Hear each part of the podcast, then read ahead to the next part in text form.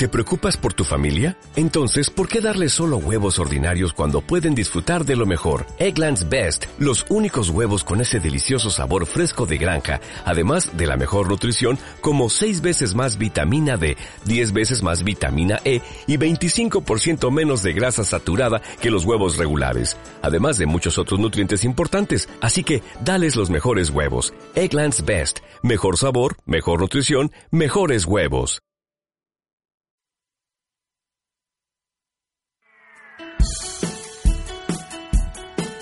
Siguiente programa brinda información y difusión cultural, científica, tecnológico y musical sin fines de lucro. El contenido de los programas presentados son responsabilidad de sus productores. Vive Radio México se deslinda de los problemas de interpretaciones que se causan y agradecemos su comprensión y su preferencia. Vive la vida, vive la música, vive radio.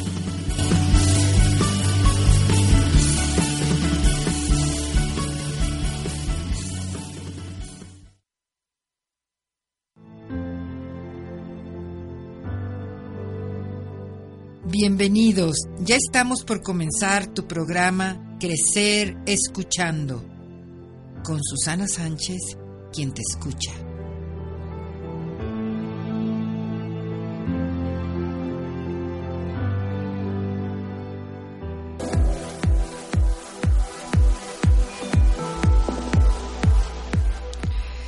Muy buenos días, de nuevo juntos, de nuevo juntas.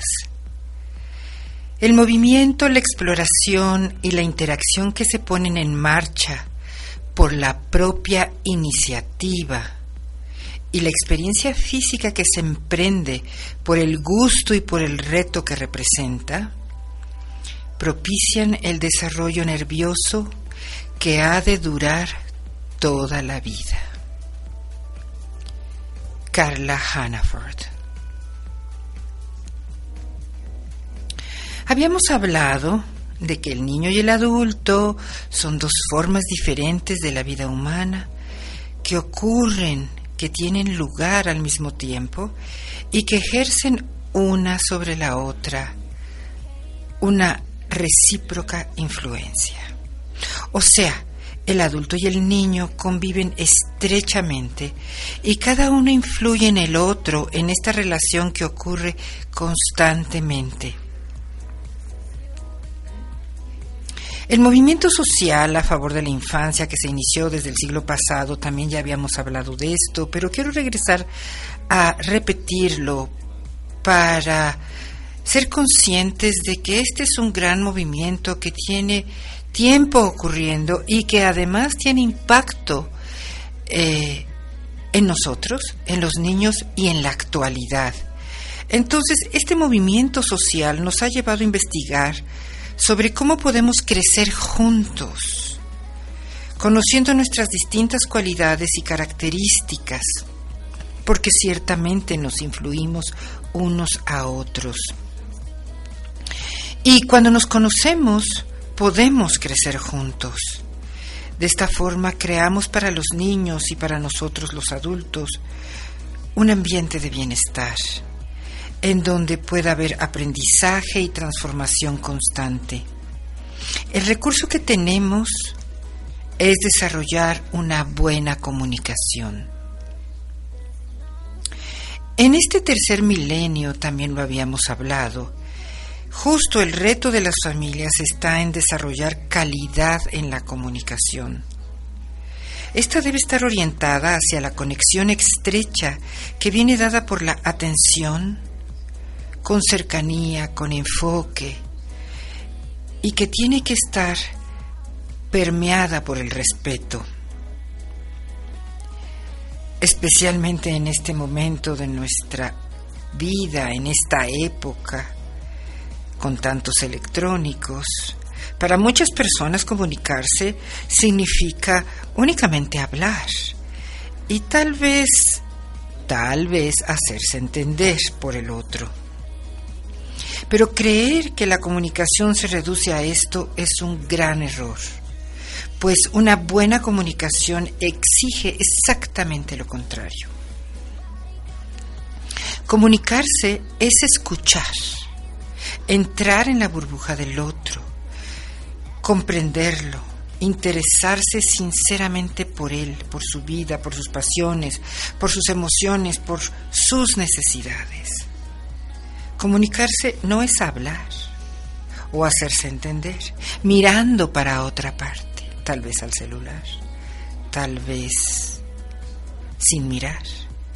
Comunicarse es transmitir no solo verbalmente, sino a través de una actitud de respeto, aceptación, confianza y cercanía que el otro, el interlocutor, el que habla, es alguien importante para nosotros. Esta información debe recibirla la persona que está hablando con nosotros. Es nuestra actitud general en la relación la que comunica lo más importante que tenemos para decirle al otro. Nuestra actitud.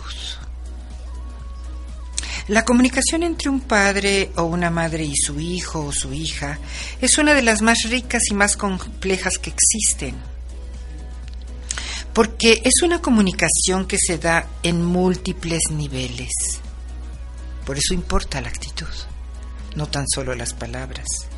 Por, por eso importa la mirada, por eso importa la cercanía, el enfoque.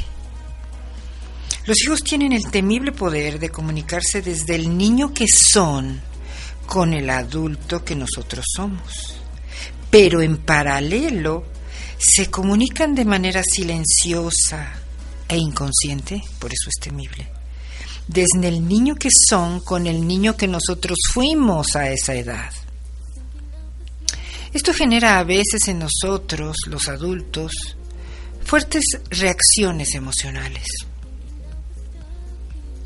Sabemos que es muy difícil dominar los parámetros de la comunicación con un niño, pues son muy numerosos y sutiles. Sin embargo, es importante reflexionar y aprender a manejar lo que uno transmite por medio de las palabras, con el cuerpo y con los hechos. Un elemento fundamental para crear un ambiente de bienestar es ser coherente con lo que comunicamos, o sea, la comunicación coherente porque es esta comunicación la que es vehículo de las acciones cotidianas.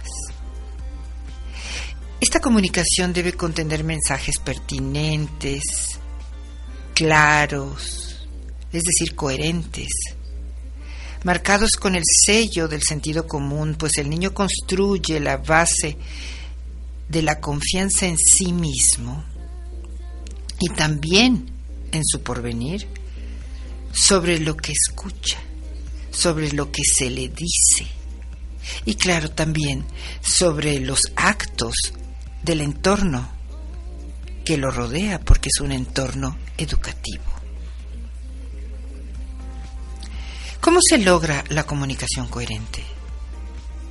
¿Cómo esta comunicación nos permite crecer juntos? Gracias por escuchar estas dos preguntas. Manténlas ahí en tu conciencia. Recordemos que existen dos facultades en el ser humano que deben reeducarse para lograr comunicarse con el otro, especialmente con el niño, escuchar y hablar. Estas dos facultades son dos poderes que posibilitan que los seres humanos nos comuniquemos. Ya habíamos dicho, solo quiero enfatizarlo, recordarlo, que escuchar a un hijo nos permite protegerlo. Esto lo voy a decir una y otra vez, una y otra vez, una y otra vez. Y quiero hacer aquí una distinción. Escuchar no es hablarle a nuestro hijo, es escuchar su voz, permitir que él hable y que nosotros dispongamos nuestro oído para escucharlo. Eso es escuchar. Escuchar es el lenguaje de la protección, porque el niño puede experimentar cuando habla y se siente escuchado nuestra fuerza psíquica y moral frente a las distintas respuestas de su mundo interior, frente a lo que siente, frente a las emociones. Eso ya lo habíamos visto en la sesión pasada. Lo importante que es para el aprendizaje el mundo emocional. Lo importante que es para el desarrollo del cerebro, de la inteligencia, el mundo emocional. Entonces nuestra actitud y nuestra respuesta le permite al niño saber que puede dejarse guiar y conducir por un profesional superinstruido, que sí conoce los recodos de su propio mundo interior y por tanto del mundo interior de él. Y que no tiene miedo cuando él tiene miedo, que no se enoja porque él se enoje, que no se pone triste cuando él está triste, que no se frustra cuando él se frustra y que sí puede entenderlo cuando él no entiende. Y tampoco le tiene que pedir que se controle porque le puede ayudar a que él se controle cuando la alegría sale por cada poro de su cuerpo. Es decir, el adulto que lo escucha, que lo acompaña, proyecta esta seguridad, esta certeza de poder con lo que puede el adulto, con lo que siente el adulto y con lo que no puede y siente el niño. Escuchar a nuestros hijos les permite experimentar nuestra fuerza y capacidad moral frente a ellos. Esto ciertamente lo sienten los niños cuando son escuchados. Cuando escuchamos podemos dar respuestas apropiadas a sus necesidades. Podemos tomar en cuenta tanto sus necesidades psicológicas, emocionales, como las físicas, como las intelectuales y como las espirituales. Por otro lado, hablar es la facultad que tenemos los padres y las madres para utilizar el lenguaje de la firmeza cuando esto es necesario. Pero quiero aquí insistir que siempre haré una descripción y cada vez más precisa y profunda de lo que es escuchar. Y después, el segundo paso es hablar. Porque cuando escuchamos podemos definir de una manera más precisa, de una manera más coherente, el mundo de los niños. Podemos definir y nombrar cómo se vive en su mundo en este mundo cuáles son las reglas del juego, cuáles son los lineamientos que tienen que ser aprendidos y cuáles son los que pueden ser negociados. O sea, si escuchamos primero, podemos hacerles saber y que escuchen ellos cuáles son los límites que los circundan. De manera que entonces ellos puedan recibir la información y puedan entender saber y entender hasta dónde pueden llegar. Para ello es indispensable que nuestro lenguaje sea firme, sin ambigüedades. Y también es necesario que antes nosotros hayamos podido escucharlos. Escuchar es el lenguaje de la protección, hablar es el lenguaje de la firmeza. Y crear un ambiente de bienestar hemos venido platicándolo, implica utilizar estas dos facultades para no generar angustia, estrés innecesario, angustia emocional. Esto permite el desarrollo de esta hermosa y compleja estructura que es el cerebro humano. Vamos a seguir hablando sobre esto. También ya sabemos que el pensamiento y el aprendizaje no solo dependen de la cabeza, el cuerpo desempeña una parte importantísima en todos los procesos intelectuales. Recordemos que los sentidos proporcionan al cerebro información del medio ambiente. Lo habíamos hablado la sesión pasada.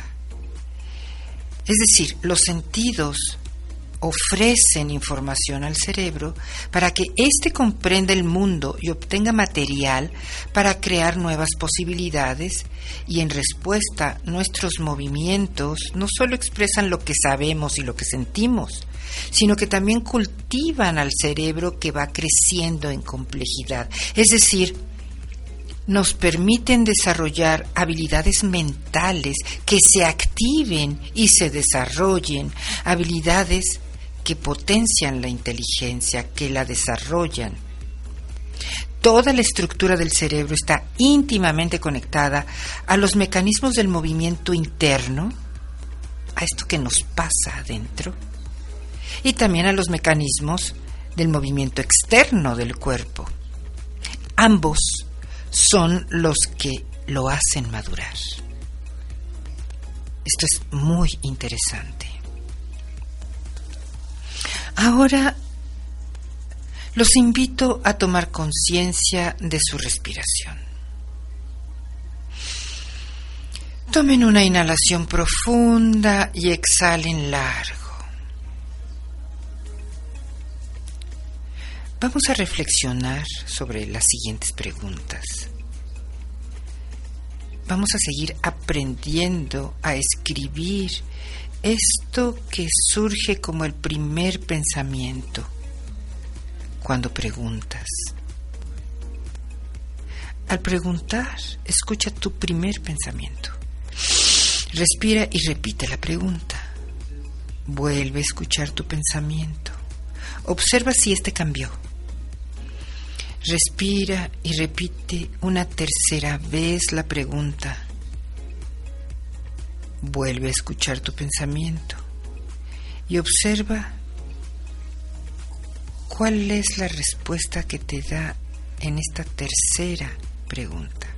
Si es un pensamiento reactivo o ya llegó más profundamente la pregunta y por tanto llegó a esta parte reflexiva de nuestra mente, de nuestra inteligencia, y la respuesta es distinta. Estas son las preguntas. ¿Puedes escuchar y sentir tu cuerpo en este momento? ¿Puedes escuchar y sentir tu cuerpo en este momento? La siguiente pregunta es, imagina que puedes escuchar, reconocer y recibir lo que están sintiendo las personas que amas en casa. ¿Lo puedes imaginar? Te puedes colocar en una situación en donde puedas escuchar, reconocer y recibir lo que sienten las personas que amas en casa.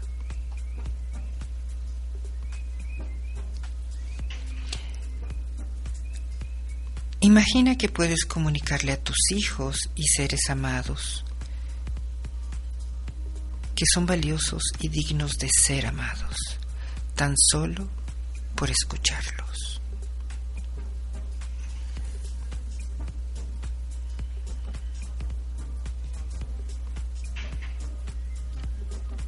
Siente cómo surgen de dentro de ti las respuestas.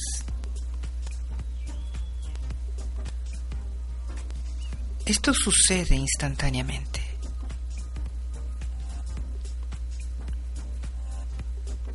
Solo siente tu cuerpo y deja que surja ese primer pensamiento.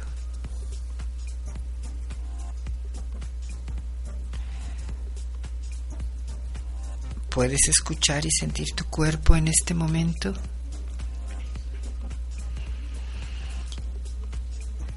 Inhala. Exhala largo. Y escucha el pensamiento.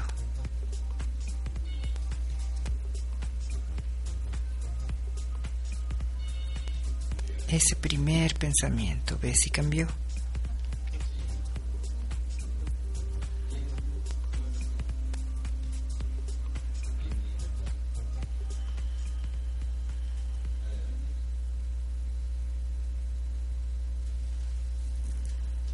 Inhala profundo y exhala largo. Mantén en tu conciencia eso que surgió en tu mente. Si no puedes escribir y si lo escribiste, sigue siendo consciente de las respuestas y de la manera en que te responde tu mente.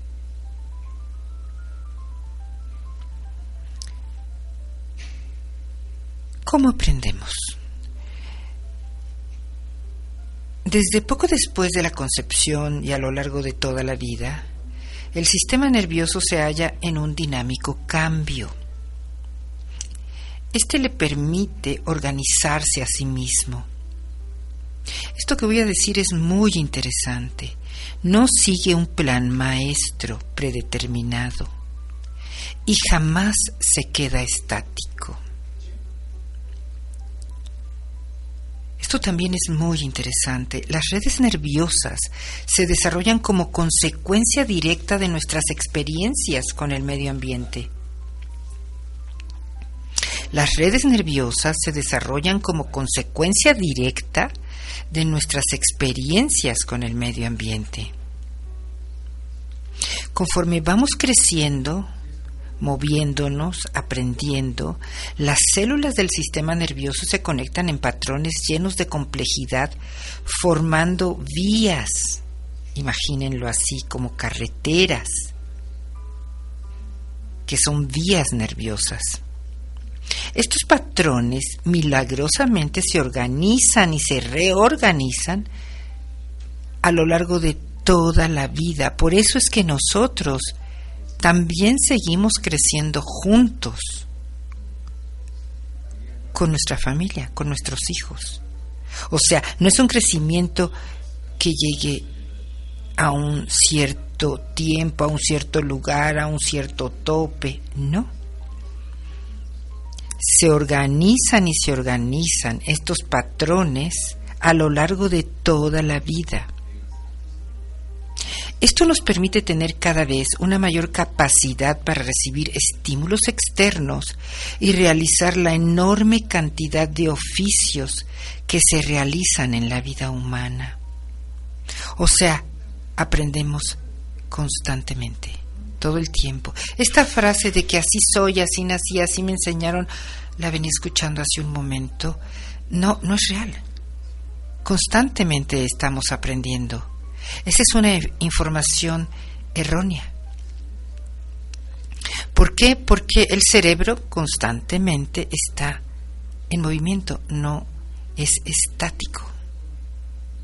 Esta plasticidad del sistema nervioso le confiere un enorme potencial para el cambio y el crecimiento. Yo digo qué bueno que así es. En nuestra época, hace años, habían cosas que no se hacían y que ahora sí se hacen. Hablemos, por ejemplo, de todo el lenguaje que ahora nos ofrece, y vamos a estar hablando de esto, em, el uso de las computadoras. Hay personas que pues no aprendimos a utilizar este lenguaje y estos aparatos, pues porque no era común cuando nosotros fuimos niños, ¿no? Pero ahora sí es común es absolutamente un objeto en la cotidianidad de un niño. Entonces nosotros también podemos aprender y llegar a ser muy eficientes, aunque nosotros no hayamos estado expuestos a este estímulo como lo están expuestos ahora los niños y los jóvenes.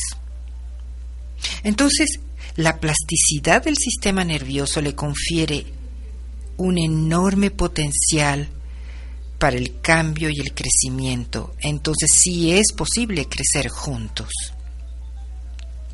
Al investigar cómo prosperan las células nerviosas, se descubrió que un entorno seguro y con calidad de estímulos, donde hay espacio para moverse y explorar, aire fresco, buena comida, agua, sin químicos tóxicos, y donde hayan compañeros de juego y juguetes inteligentes son condiciones que ofrecen mayores oportunidades para aprender y con ello el número de las células nerviosas se incrementa. Sin embargo, descubrieron que había un elemento que hacía que el número de nuevas células nerviosas se duplicara. Esto es interesantísimo había un elemento que hacía que el número de nuevas células nerviosas se duplicara y era hacer las cosas o los movimientos por propia voluntad.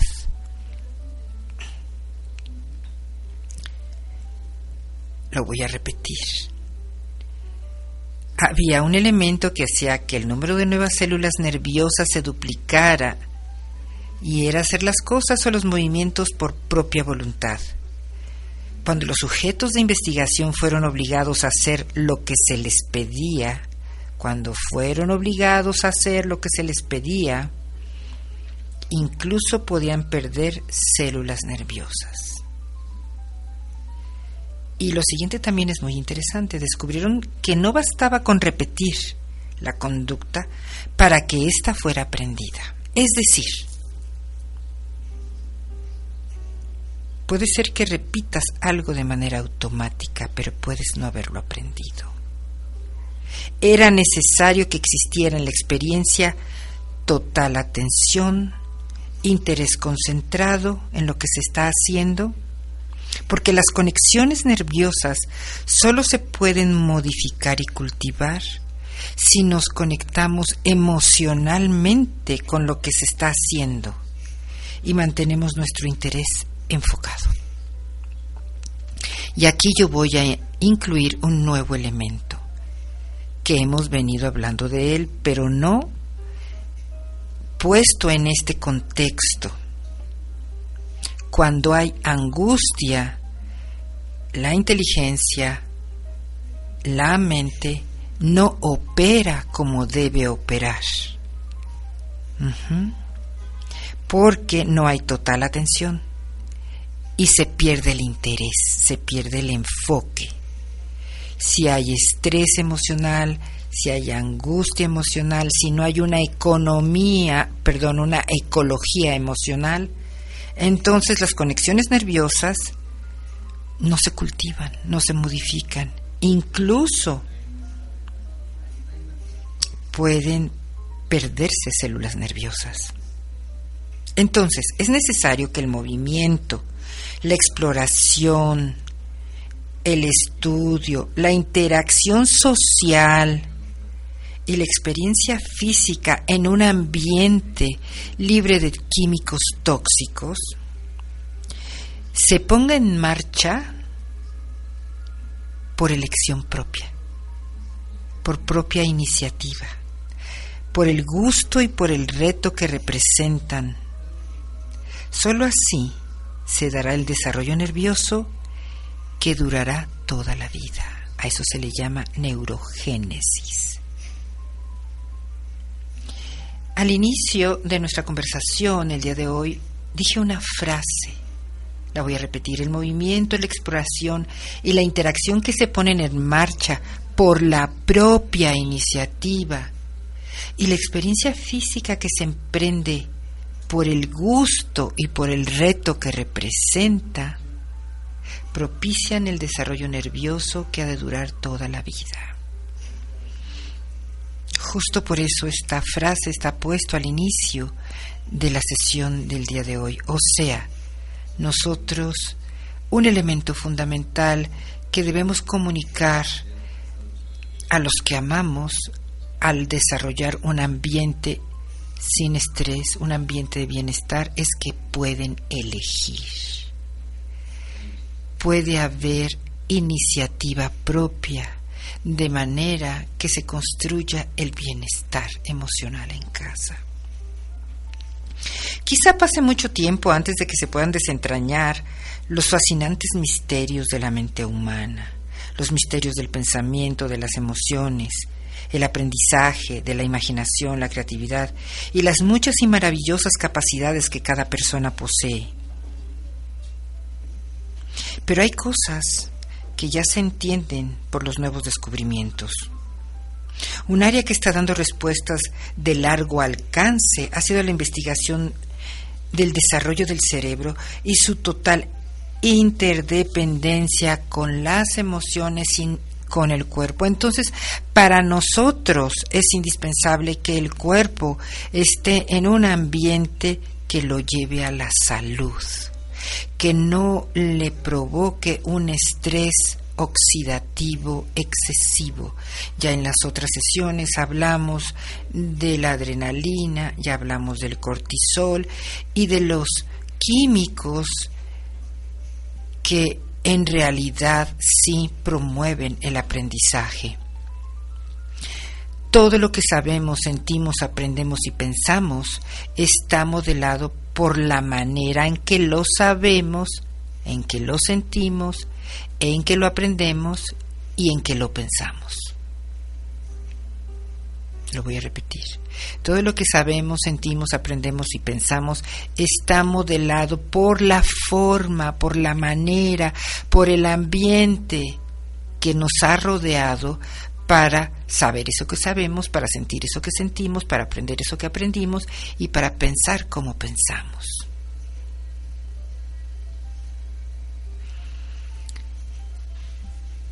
Ahora les quiero invitar a que tomen una inhalación profunda y exhalen largo. Vuelvan a tomar una inhalación profunda y exhalen largo. Reflexiona sobre las siguientes preguntas.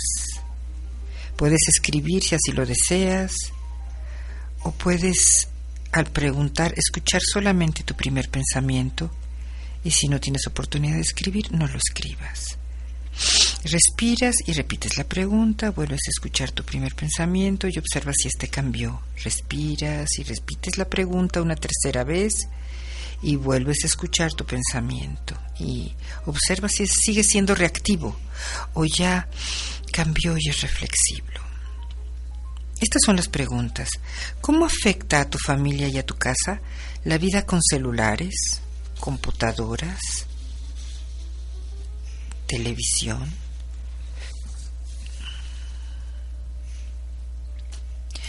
¿Cómo promueves en tu casa, esta es la segunda pregunta, el ambiente físico libre de tóxicos en los alimentos, cuando se respira, cuando se mira, cuando se escucha, ¿qué existe afuera y adentro de casa? Voy a repetir la pregunta, las dos preguntas. ¿Cómo afecta a tu familia y a tu casa la vida con celulares, computadoras, televisión? ¿Cómo te afectan a ti? ¿Y cómo afecta a tu familia y a tu casa la vida con los químicos tóxicos? ¿Sabes que existen químicos tóxicos? ¿Cómo afectan estos químicos tóxicos en los alimentos? ¿En el ambiente que se respira? ¿En lo que se mira? ¿En lo que se escucha? Afuera de casa y adentro de casa. Nos seguimos escuchando.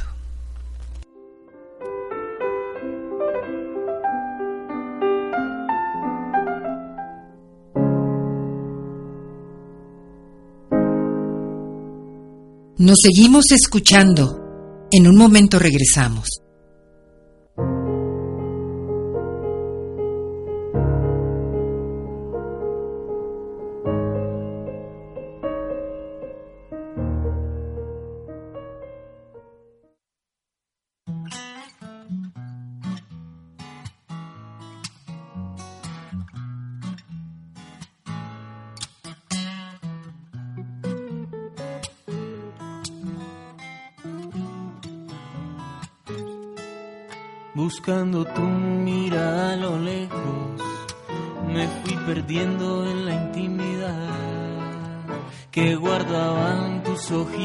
Negros.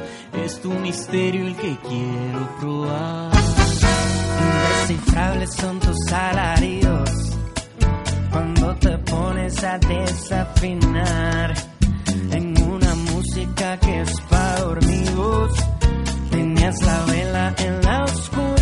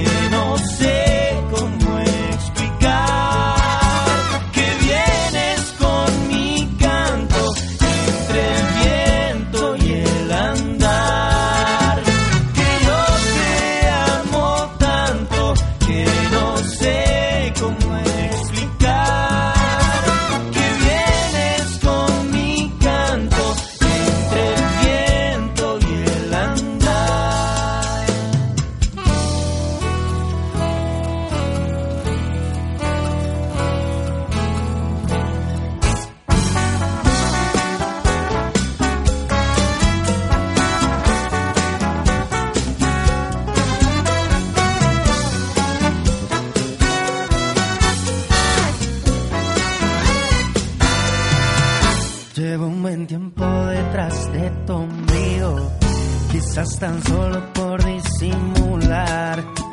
Que entiendo todo lo que va contigo. Me escondo y siempre te vuelvo a buscar.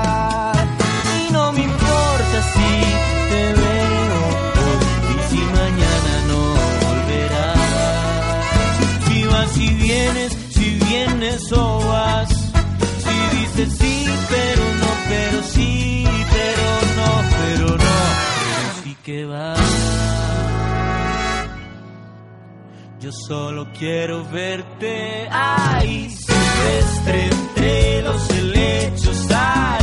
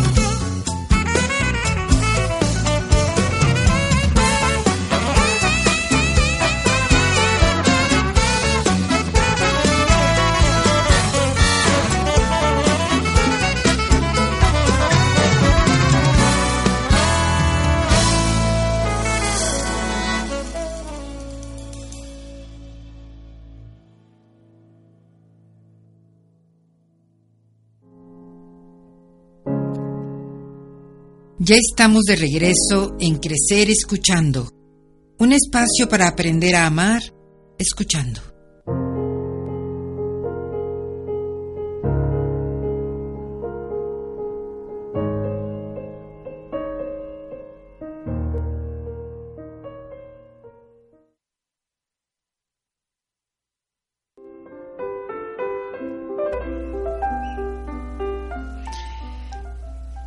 Ya estamos de regreso. Los invito a tomar una respiración. Tomen una inhalación profunda y exhalen largo. Vuelve a tomar una respiración profunda y exhala largo.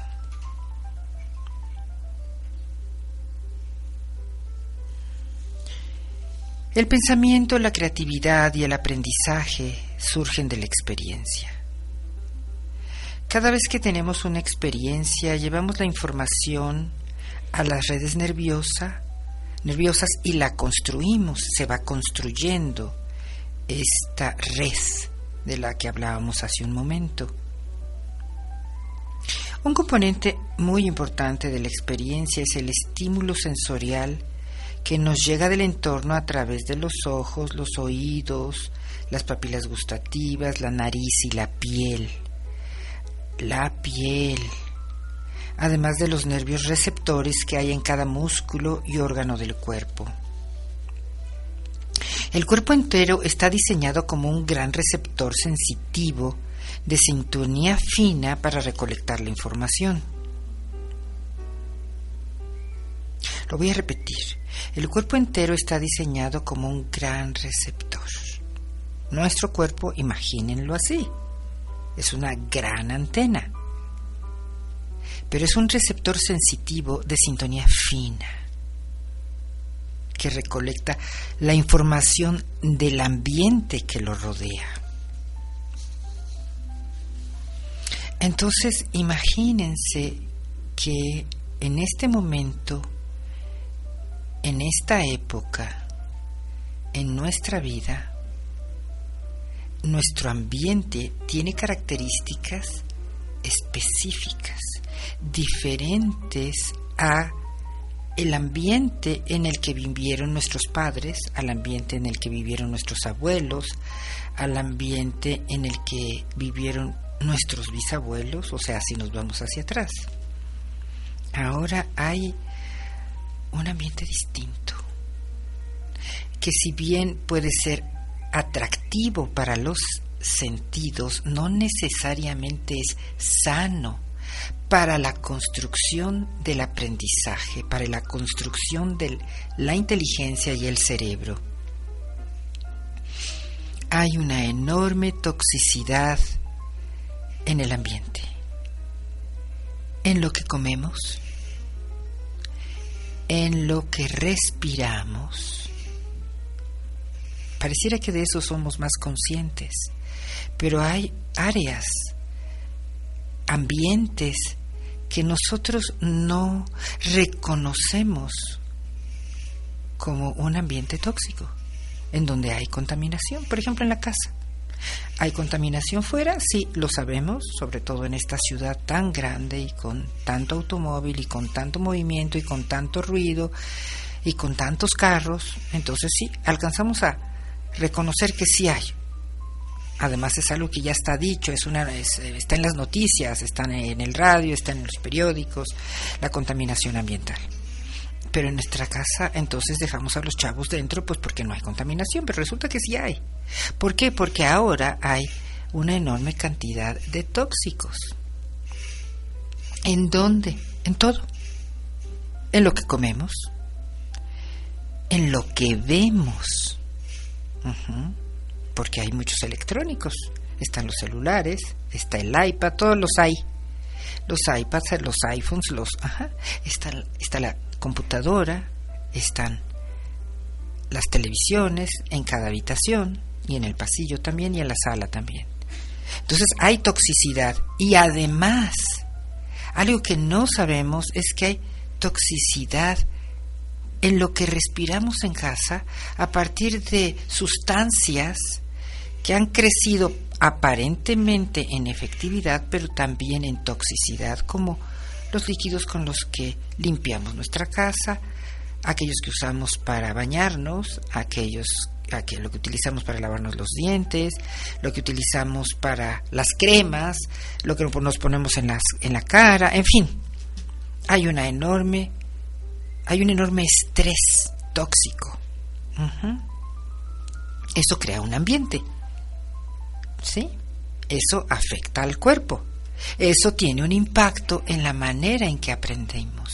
Les quiero contar que yo tengo mucho tiempo trabajando con niños, con familias, y yo me he dado cuenta que los niños son extremadamente sensibles, pero ahora son más sensibles a este ambiente que los rodea, a la falta de bienestar.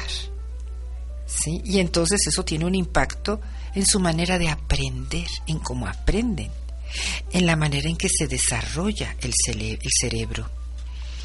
Porque miren ustedes, el aparato sensorial, que son los sentidos a partir de los cuales nosotros percibimos todo lo que nos rodea, es vital para el aprendizaje. Y este se empieza a desarrollar en el útero, cuando el embrión responde al sonido apenas a los 23 días después de la concepción. Nosotras las mamás estamos expuestas a este ambiente emocional tóxico, químico tóxico, ¿sí? De publicidad tóxica. Y ellos en nuestro útero también están expuestos. Lo primero que aprendemos es que el niño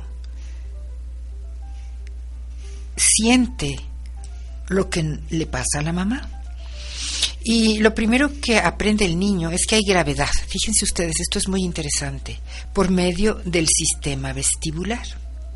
El sonido y el movimiento estimulan directamente este sistema. Imagínense ustedes el ruido. ¿Sí? ¿Cuánto ruido nos envuelve en una ciudad como esta? Y justamente el sonido y el movimiento que son los que estimulan directamente al sistema vestibular, es la entrada al cerebro, al cerebro antes incluso del nacimiento. El oído, el olfato, el gusto y el tacto construyen nuestro sentido de la gravitación y así obtenemos las primeras imágenes del mundo. Después, más tarde, podemos reunir estas imágenes para hacerle un lugar a otro sentido muy importante que es la vista. Las redes nerviosas crecen a partir de nuestras particulares experiencias sensoriales y establecen modelos que gobiernan el desarrollo del cerebro. Entonces, mientras más rico y libre de contaminación sea nuestro entorno sensorial y sea mayor nuestra libertad para explorarlo, ya que es en donde viene la elección, entonces más complejas son las estructuras para el aprendizaje, el pensamiento y la creatividad. Voy a repetir esto. Mientras más rico sea nuestro entorno sensorial y mayor nuestra libertad, o sea, la elección que tenemos para explorarlo, son más complejas las estructuras para el aprendizaje, o sea, aprendemos más. Se desarrolla el pensamiento y la creatividad. Nuestras experiencias sensoriales externas e internas modelan nuestra forma de imaginar y por lo tanto de pensar. Un nuevo aprendizaje se da cuando las nuevas experiencias modifican o hacen más complejas nuestras imágenes del mundo y de nosotros mismos. Y nuestros cuerpos están totalmente involucrados en esta empresa y no estoy hablando de los niños nada más, también estoy hablando de nosotros, adultos. Entonces, ¿qué nos pasa a nosotros cuando no hay un ambiente de bienestar? Cuando hay un ambiente que está rodeado de angustia, de estrés.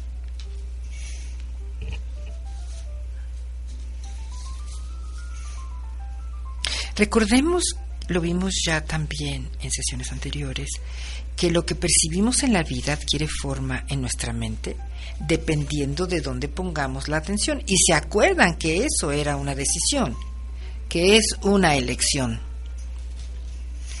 Entonces, esta decisión crucial aplica a lo largo de nuestra vida.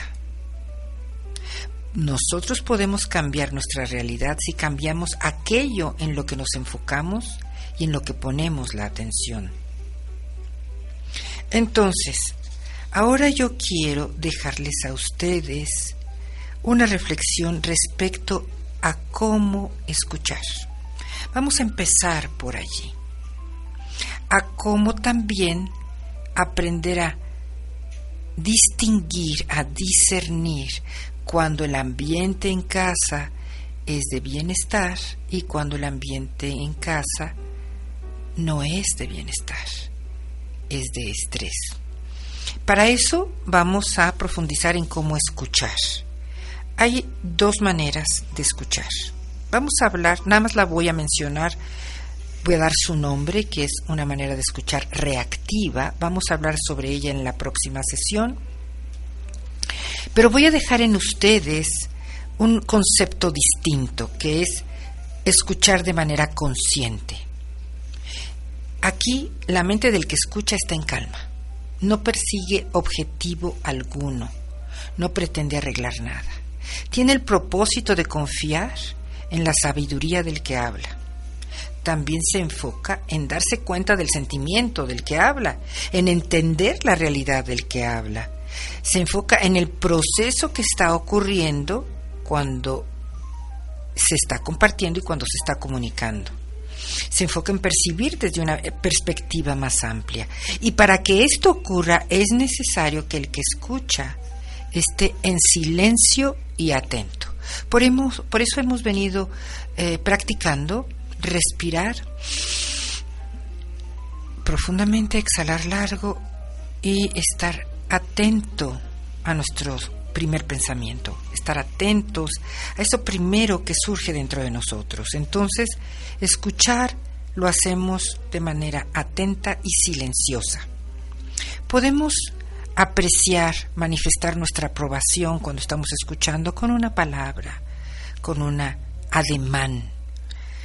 Y también podemos decirle al niño, acompañarlo, ayudarlo a que entienda qué es lo que está sintiendo. Para eso podemos nombrar eso que está sintiendo. Esto a lo mejor resulta complejo, distinto, diferente y no sabemos cómo hacerlo.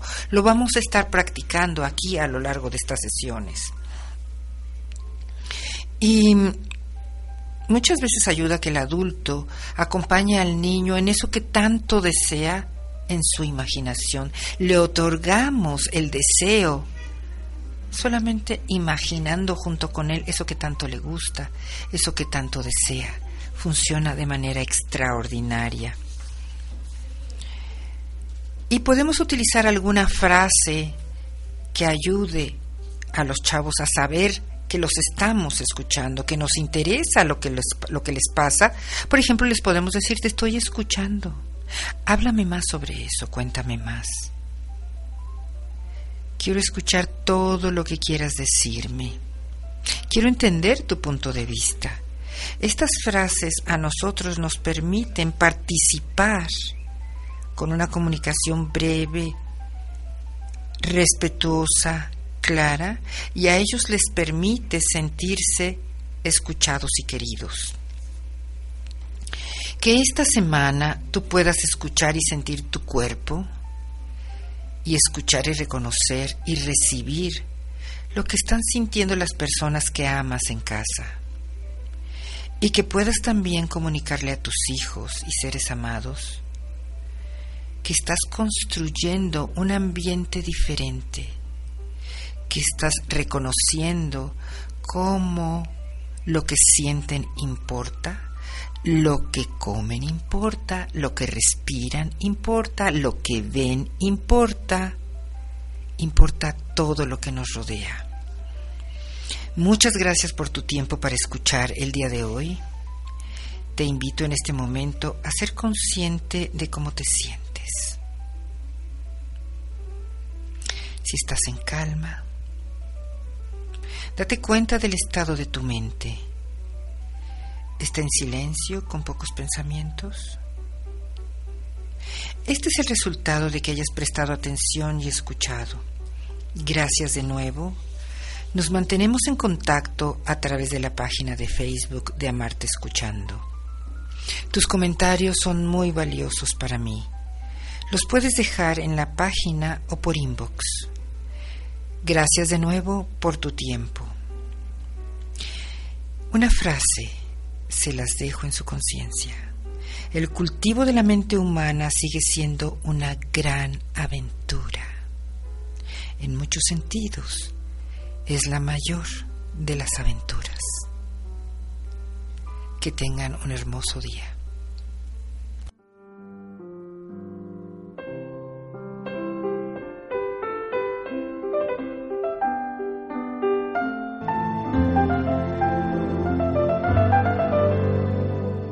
Siempre hay tiempo para escuchar y amar. Por eso te espero la próxima semana para crecer escuchando.